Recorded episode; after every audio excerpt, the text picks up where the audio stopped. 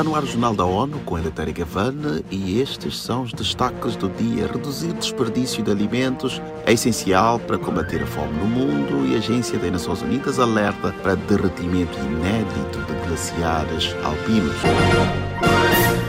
Todos os dias no mundo são desperdiçados ou perdidas toneladas e toneladas de alimentos apropriados para o consumo. Estima-se que 17% de toda a produção global de comida seja desperdiçada. Acompanhe com Mônica Greeley. Locais que servem comida, como restaurantes, por exemplo, totalizam 5% desse desperdício e 2% ocorrem na venda dos alimentos no varejo. A perda de alimentos e comida sendo jogada fora contrastam com um mundo onde, desde 2014, o número de pessoas que passam fome tem aumentado. Nesse Dia Internacional para a Conscientização sobre Perda e Desperdício de Alimentos, a ONU tem um recado. Para combater a fome, vai ser preciso evitar o desperdício.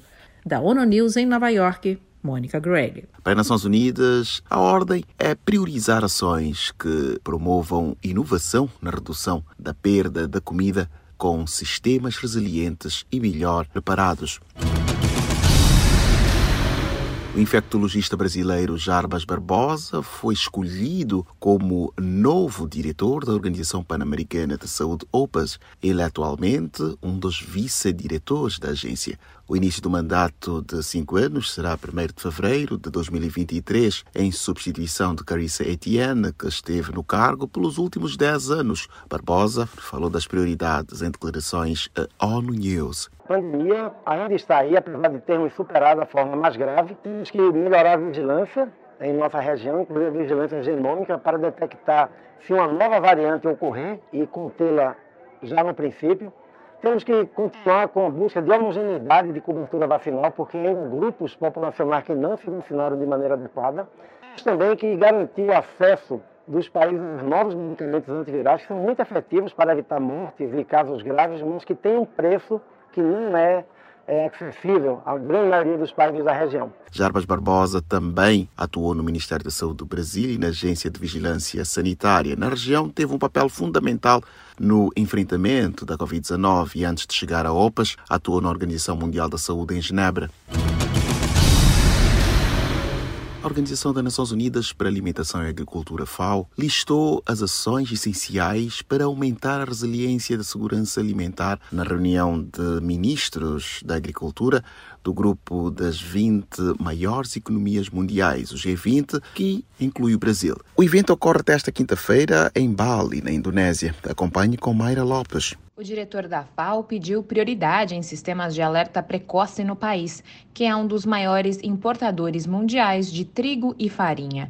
A agência advoga por mais flexibilidade em temas como produtividade sustentável e soluções inovadoras para conter as restrições de fornecimento de fertilizantes inorgânicos. O pedido à comunidade internacional é que impeça que a situação atual se transforme numa crise por falta de comida. Para impulsionar a resiliência a médio prazo, ele disse aos ministros que é crucial promover a inovação, investir em infraestrutura para reduzir a desigualdade, além de baixar a perda e o desperdício de alimento. Da ONU News em Nova York, Mayra Lopes. A FAO anunciou uma proposta de um mecanismo de financiamento de importação de alimentos. O alvo é garantir recursos que cheguem a 62 nações de baixa renda que importam alimentos.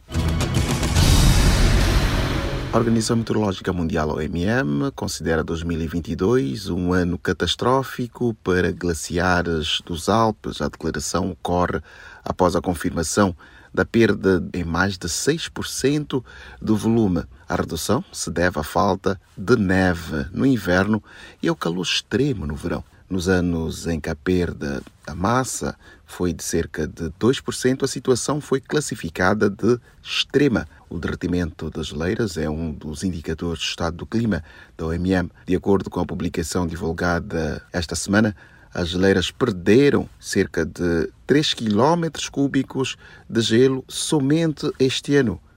O degelo excedeu em muito os recordes anteriores do verão quente de 2003.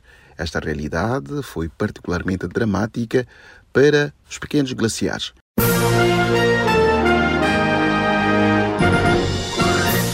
Este foi o Jornal da ONU. Mais informação na nossa página news.un.org/pt e nas nossas redes sociais. Siga ainda o Twitter @onunews. ONU News.